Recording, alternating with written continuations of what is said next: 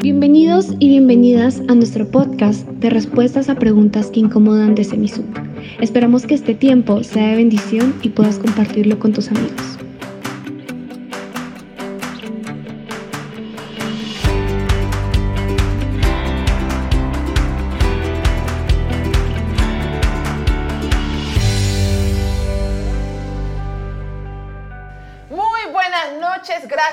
Acompañarnos un martes más en nuestro programa Respuestas a Preguntas que Incomodan. Espero que ustedes estén muy bien, muy bien, muy bien, acompañados de un rico cafecito o de una agüita. Que disfruten y aprendan de este interesante tema que ya, ya mismo, ya mismo comenzamos. Yatensi Bonilla, ¿cómo estás? Buenas noches. Siempre contento y feliz como una lombriz. feliz y contento, tomando un cafecillo como dirían los, los brasileros. Yo creo que voy a hacer un estudio de las lombrices a ver si realmente son, tan felices como dice Yatensi, ¿sí o no? Claro, que primero ellos no tienen que preocuparse por comer o ellas. Es cierto. Porque todos lo reciben gratis. Ahí calientito en una tripa ahí. entra arroz, entra huevito frito. Dígame si no son felices. Cierto, cierto. No pagan impuestos, no hacen paros no, mejor dicho, qué rico. Y bueno, nuestra oración también por Ecuador en estos tiempos eh, difíciles que estamos eh, atravesando como país, como nación, que triunfe el diálogo y que reine la paz en cada uno de nuestros eh, corazones. Gracias de verdad por acompañarnos desde diferentes partes del mundo. Gracias por los mensajes, agradecimientos, preguntas. Muchísimas gracias, de verdad que no tenemos palabras. Hoy tenemos una pregunta que envía Patricia Santana de Ecuador, específicamente de la ciudad de Guayaquil. Sí. Hermosa ciudad también, ¿no? Bonita ciudad, ya parece que yo la conozco a Patricia de los suburbios, de por ahí por el callejón Parra, por ahí. Es una gran seguidora del programa, es de la Iglesia de Dios. Muy bien, muy bien. La pregunta de hoy es, ¿cuál es el origen de los sacramentos católicos?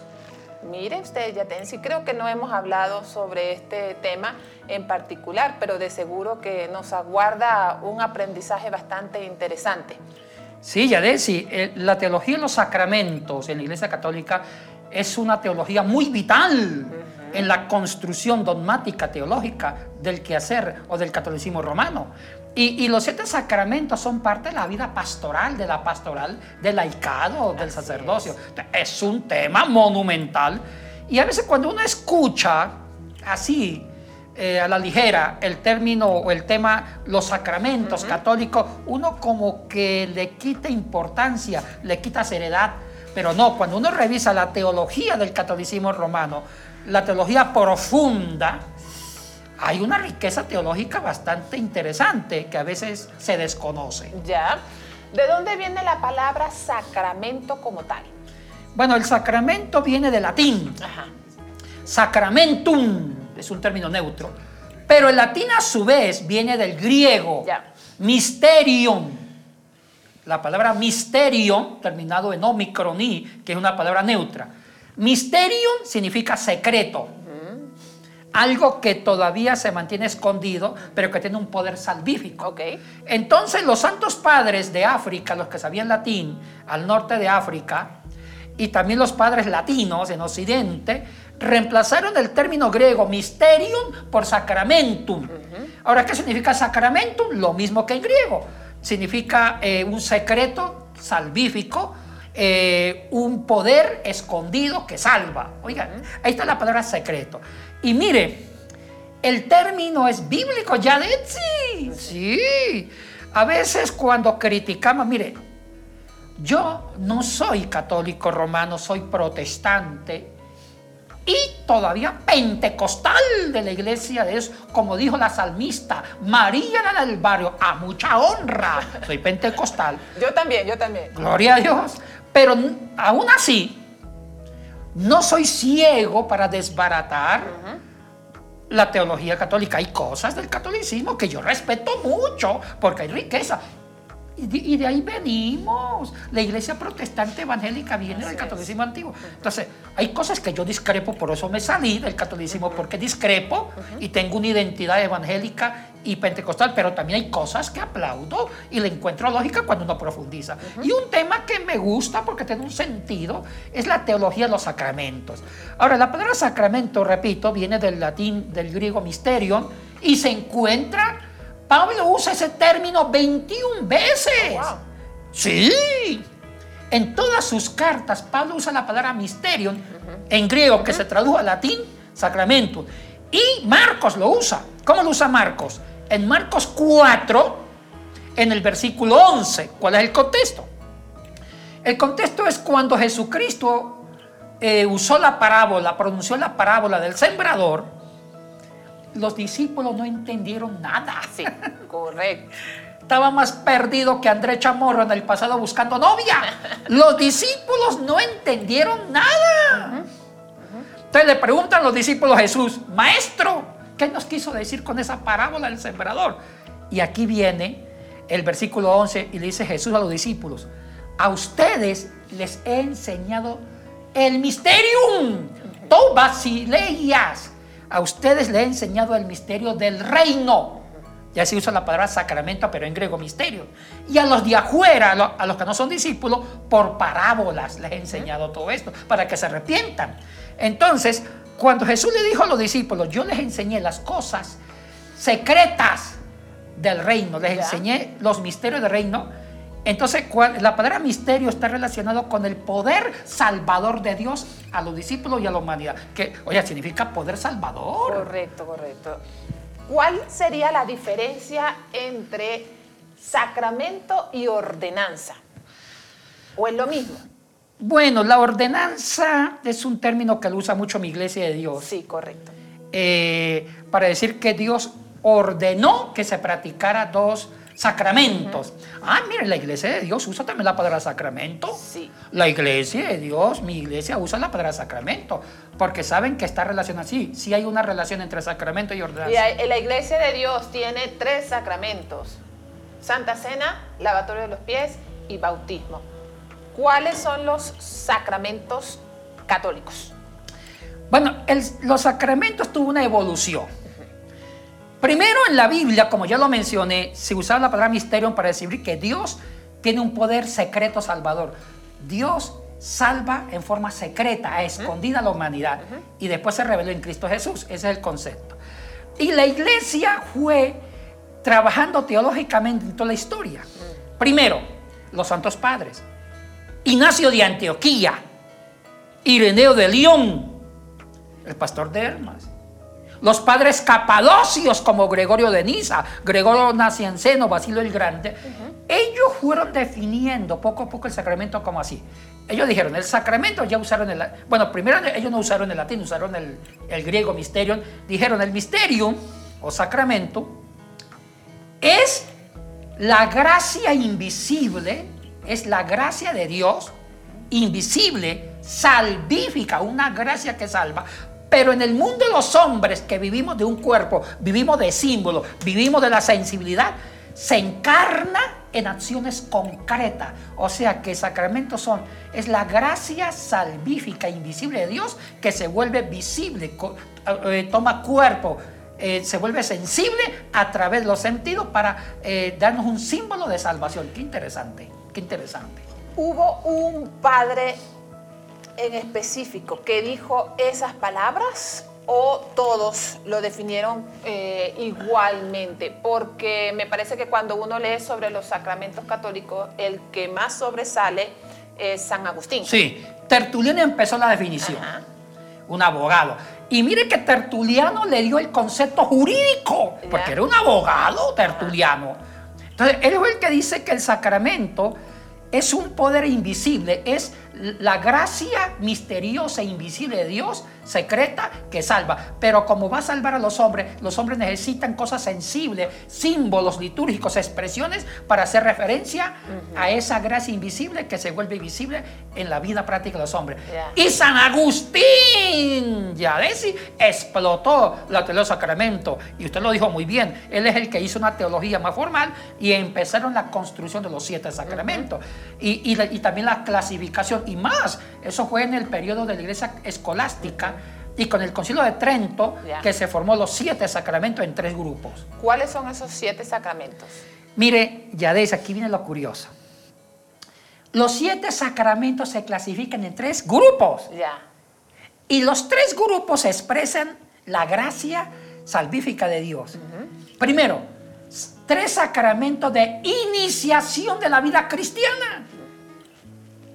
Qué interesante. Tres. Después, cuando la persona se inicia en la vida cristiana, se vuelve cristiano, con tres símbolos sacramentales, viene tres sacramentos de sanidad. Porque mientras que el ser humano siga siendo cristiano, no está inmune a la enfermedad, al fracaso, al pecado. Entonces hay dos sacramentos de curación, lo llaman ellos, de sanidad, tanto corporal como espiritual. Oiga, trabajan dos sanidades, espiritual y corporal. Y los dos últimos son dos sacramentos al servicio de la comunidad. Entonces, iniciación, sanar mientras que estamos peregrinando en la tierra y dos que están al servicio de la comunidad. Mm. Los tres de iniciación. Los tres sacramentos de iniciación son el bautismo. El bautismo es un rito eh, que no solamente lo practicó el catolicismo antiguo, el cristianismo antiguo, sino muchas religiones. Eh, religiones sumerias, Acadia, Babilonia, en muchas culturas eh, hindú, africanas, siempre el bautismo con agua era una forma de iniciarse a una religión y de limpieza a través del agua. Entonces, eso significa el sacramento del bautismo, iniciación a la vida cristiana y pureza y limpieza. Pero, ¿qué tipo de bautismo? Practica los católicos, porque no es inmersión. No. Mire, la Iglesia Católica se inspira mucho en un documento antiguo de la Iglesia Cristiana llamado la Didache o Didache.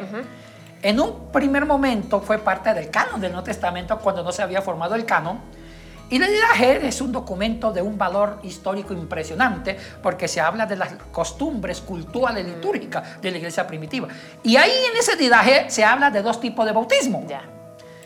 O tres, el bautismo por inmersión, aspersión y por deseo. Entonces, cuando una persona podía bautizarse, la sumergían. Si no había agua, por aspersión en nombre de la Santísima Trinidad.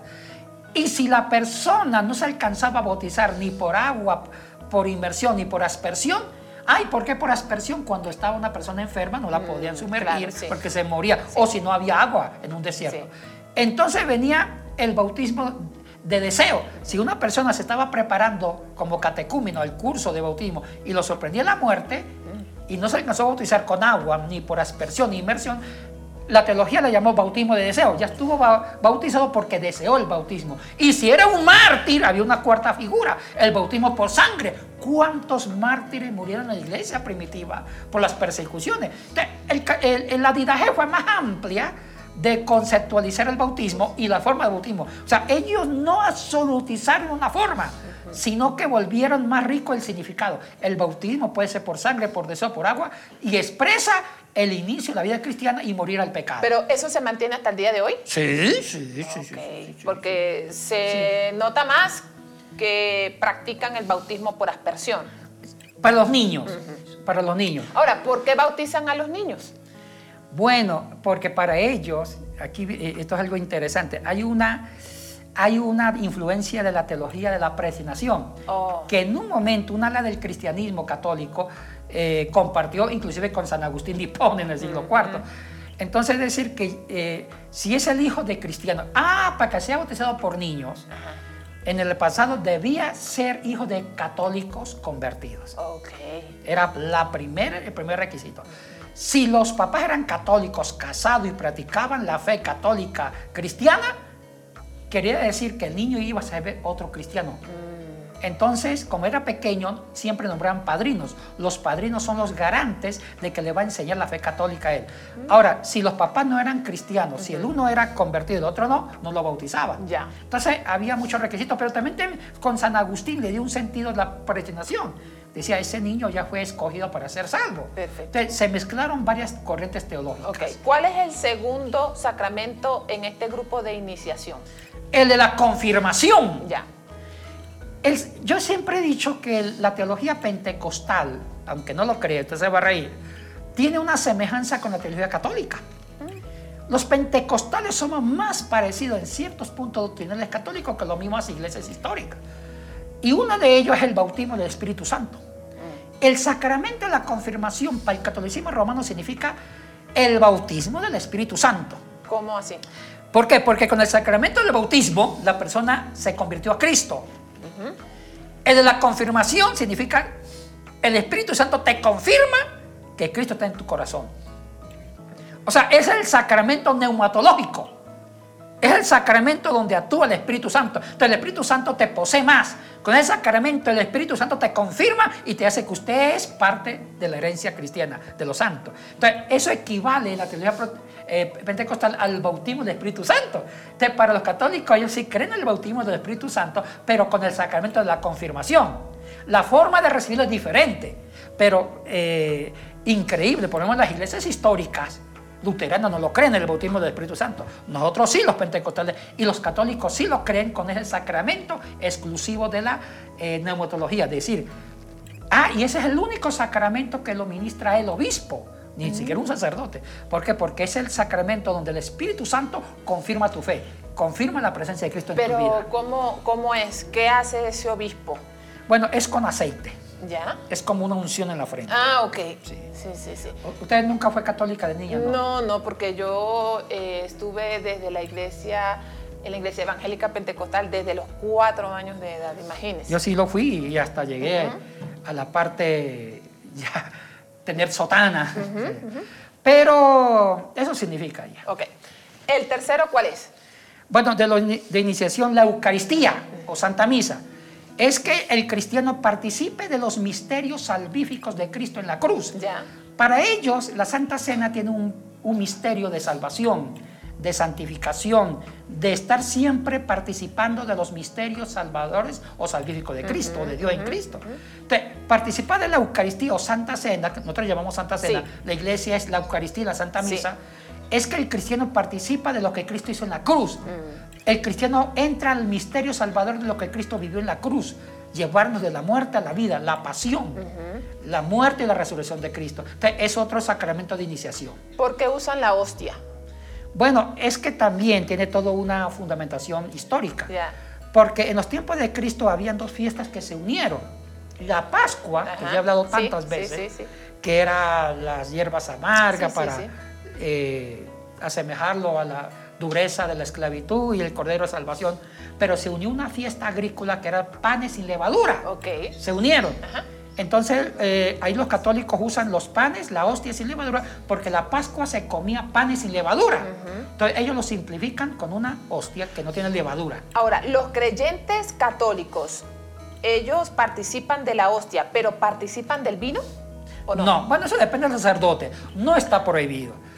Eh, yo solía, cuando las pocas veces que ejer- ejercí, yo sabía darle vinito. Ya. Duré muy poco a los que participan, pero. Pero ¿por poco. qué no puede participar No generalmente se puede, el hija. público? Es que casi no se ve. Es que se, imagínense las botellas de vino. Te mata con la hostia. Eh, Lo simplificaron, pero hay sacerdotes que sí dan vino cuando las iglesias son pequeñas. O por lo menos mojan la, la hostia en el vino. Sí, sí, sí, sí. Pero dar vino a todo mundo. Ok. Imagínense, Andrés Chamorro siendo católico, se, se nos acaba el vino. Muy bien. El segundo grupo de sacramentos, ¿cuál es? El de sanidad. De sanidad, hay dos. Sí. El sacramento de la unción de los enfermos. La unción de los enfermos es, es para mí. Ah, y este significa milagros. O sea que los católicos también creen los milagros. Igual que los pentecostales. In- Interesante. Entonces, la unción de los enfermos es una forma de implorar a Dios que el enfermo se sane. ¿Ya? Entonces, cuando hay un enfermo, y casi antes se practicaba a los enfermos que ya estaban ya muriendo, le daban el sacramento de la transmusión o el sacramento de la unción, que es aceite en la frente, ungir al enfermito, como un símbolo, un signo de sanidad para que Dios haga un milagro.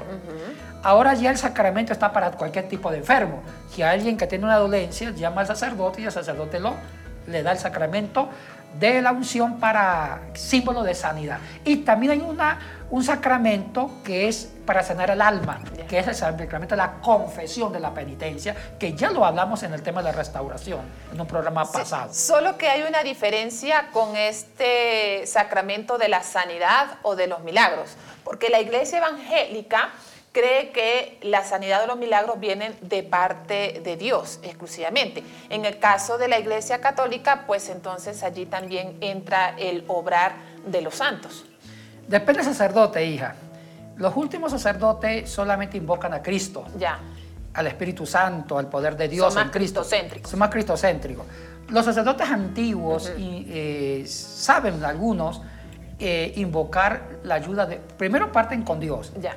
Y después, eh, porque ellos siempre ven que los santos son intercesores en el cielo. Oh, ya. Entonces ahí invocan a San Martín de Porres, a San Antonio, a San, a, a San Andrés Chamorro, a San Yatén Bonilla, a Santa Yadeya, a todos los santos, a San Francisco. Ok. Entonces, pero ya depende mucho Depende. del sacerdote. Ok. Este sacramento de la confesión, ¿es parte de este grupo de sanidad o milagro o a qué, a qué grupo No, pertenece? del milagro del corazón. Porque esos dos sacramentos, el uno es sanidad corporal, Ajá. en la unción, el otro es la sanidad de, eh, por dentro del alma, Oh, con el pecado. Entonces, el sacramento de la, de la confesión es cuando se peca y usted busca un sacerdote para contar vergonzosamente Mm. su pecado y recibir en nombre de Dios el perdón con una penitencia. Entonces, esto es para sanar el alma. ¿Cuál es el tercer grupo de sacramentos? Es al servicio de la comunidad. Y hay dos. Sí. la ordenación sacerdotal o diaconal u obispal y el matrimonio. Ok. Bueno, los dos yo creo que el primero tiene una connotación más de servicio a la comunidad, porque la vocación del presbítero, del sacerdote, del obispo, del diácono es servir. E inclusive ellos, llegaban, ellos llevan al extremo. Eh, el ellos se casan con la iglesia renunciando a un matrimonio Sí. tan- eh, un sacerdote eh, renuncia a un matrimonio con un voto, cuando son religiosos, eh, con un voto de consagración a Dios, con el voto de castidad, aparte de pobreza y Sí, sí, obediencia. Los sacerdotes de parroquia, los diocesanos, hacen más una promesa. Entonces ellos renuncian a una esposa, a una familia, para casarse con la iglesia y estar al servicio de la comunidad. Entonces, eso es el significado teológico. Ahora- Eh, una, eh, Yadesi, más allá que estemos de acuerdo, eso quiero aclarar. Yo estoy transmitiendo, eso que quede claro, Sí. la teología y los sacramentos. No estoy diciendo si estoy de, acuerdo con los sacramentos. Estoy transmitiendo. Ya si estoy y no estoy de acuerdo con el voto del celibato, eso lo juzgan ustedes. Yo transmito la intencionalidad de la teología católica para fundamentar el servicio a través del sacerdocio de la ordenación. Y de hecho, esta es la naturaleza del programa, responder a las preguntas que nos envían. Y la pregunta de hoy es, ¿cuál es el origen de los sacramentos católicos? Ahora, el otro es el matrimonio. Ajá, pero antes de ir allá, ¿Le tiene miedo usted el matrimonio? no quiero pasar ese sacramento, no. No, ¿por qué las mujeres no son también obispos o sacerdotes en la iglesia católica? Bueno, es, ahí entra, es otro programa. Sería bueno que alguien haga esa pregunta para responderle en pregunta. ¿Por qué las mujeres no pueden ser sacerdotes? Ahí, ahí entra la tradición ¿Ya? evangelística que los apóstoles eran hombres. Ah, ok. Bueno, pero hay otros argumentos que no es el momento. Ya. Ahora, el sacramento del matrimonio también está en el rango del servicio a la comunidad. Bueno, ¿Cómo se entiende eso del servicio de la comunidad? Un matrimonio al servicio de la comunidad. ay, esa es la parte que a mí también me cuesta mucho entender. ya. Eh, pero ellos, ellos han, han trabajado, lo ven que el hecho de casarse, el hecho de, de tener una familia es un aporte a los integrantes de la familia, a ese clan. Por ahí va la, la teología, pero yo creo que el que es más servicio a la comunidad es el primero. Ordenarme ser sacerdote, obispo, diácono para servir al pueblo. Ahí tiene más ese sentido. ¿Cuál es la diferencia, para ir cerrando, entre, o cuál es la relación, porque más bien es una relación, entre sacramento y símbolo? Ya, en el sacramento hay dos cosas. El significado Sí. y el significante. El significante es el símbolo. Un ejemplo, un ejemplo en la unción de los enfermos. ¿Cuál es el significado? Sanarlo, curarlo. Y se usa un símbolo. ¿Cuál es el aceite? El aceite, sí. Entonces, el aceite es el símbolo. No significa que el aceite es el que sana, no. Es el símbolo que tiene un significado de sanarlo. Eso es todo. Eh, entonces, en, en el bautismo, el agua, El agua. es el símbolo, pero no significa que el agua lo va a salvar o lo va a hacer cristiano. El agua tiene un, eh, es el significante, pero tiene un significado que es eh, morir con Cristo para resucitar con Cristo, es vivir una vida nueva en Cristo Jesús. Muy bien, amigos y amigas, creo que este es un tema bastante interesante. Hay una pregunta que queda en el aire de por qué las mujeres no pueden ser obispos o sacerdotes en la iglesia católica. Y a mí sí me gustaría, de manera personal, ya tensi que en algún momento Haga la pregunta, mándela. yo misma voy a hacer la pregunta, sí, para que ahí animar al doctor a, a responder. Bueno, queremos eh, enviar un saludo muy especial a Cristian Jiménez de Costa Rica. Es uno de nuestros eh, seguidores, ya ten sí. Emocionado estaba cuando se encuentra con uno de nuestros integrantes de nuestro equipo. Andrés allá. Chamorro fue a Costa Eh, Rica. correcto, y se encuentra con él y ahí él pues se emocionó. Un saludo muy especial. Que Dios te bendiga y gracias por seguir, por tu apoyo a este programa de respuestas a preguntas que incomodan. También queremos eh, informar, Yatensi, del descanso de verano. Este mes de julio vamos a descansar, vamos a tomar un receso, no vamos a transmitir el programa de respuestas por unas cuatro semanas y vamos a regresar en el mes de agosto. Además de que estamos eh, ya en preparativos para la graduación de Semisud, se va a realizar el 9 de julio, sábado 9 de julio a las 10 de la mañana en Semisud. Y también va a ser transmitido, así que si ustedes no quieren- nos quieren acompañar, pues serán bienvenidos. Ahí esta graduación, eh, hay estudiantes que viven en otras provincias, entonces eso va a ser virtual. Sí. Va- va- van a asistir presencial los que viven en, Correcto. en Quito para Lo más cerca. Sí, lo más cerca. Sí. Antes de terminar, usted estuvo de cumpleaños, Yatensi Bonilla, la pasó genial. Feliz como una lombriz. Muchas fiestas. muchas fiestas. Muy bien, Muchas es que usted es muy eh, querido, Mucha comida. es cierto. Mis amigos me invitaron a comer, almuercito, de Ya, ya. Muchísimas gracias, Hasta usted también. Yatensi. Hasta usted me invitó a cenar. Es cierto. Almorzar fue Andrés Chamorro, el, mi jefe. Nada. Nada. Oiga, pero ¿cómo así?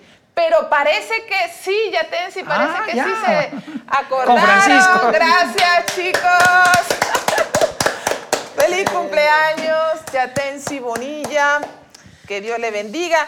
Vamos a aquí a cantar el cumpleaños. ¿Les parece bien? Acompáñennos, por favor. Cumpleaños feliz, te deseamos a ti.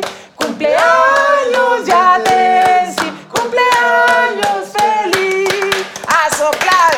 A ver. Yo, yo- tengo mi forma de soplar más seguro. Muy bien. Aún sopla el doctor. Ay, vale, claro, ay, más testimonio. Feliz cumpleaños, Yatensi. Acércate un poquito más para acá, Francisco, para que ¿Puedo puedas dar unas salir. palabritas como, dijo, Claro como dijo el sí. borrachito y ¡prum! se cayó? Chicos, muchas gracias por este. Mi jefe del programa, Andrés Francisco, gracias por ayudarnos. Mi compañera de fórmula, Yada. Y a todos ustedes por seguirnos. Si no fueran por ustedes, el programa no, no- no tu- tuviera vigencia. Gracias por querernos, por orar mucho por el programa. Y les mandamos un fuerte abrazo de parte del equipo.